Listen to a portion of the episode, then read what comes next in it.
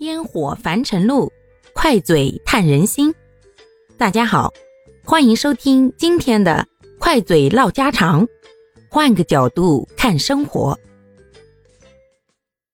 现代社会，女人一定要做一个手心朝下的人，不管你有多么漂亮，也不管你的家庭如何的幸福美满。当这些在你伸手向上要钱的那一刻，你已经输了。手心朝上表示你一直在索取，一直在要，而不管你能不能从别人那里得到你想要的，这个要的过程都会让你一点点的矮下去。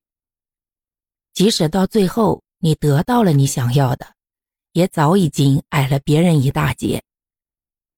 慢慢的，你就会发现，在生活中，你已经少了那种和他平等对话的底气。明明是自己的老公，却不好意思张口要钱。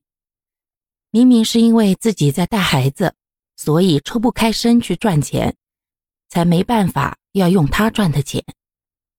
你这样告诉自己，但心里却没那么理直气壮，一直觉得自己慢慢变得没有价值了。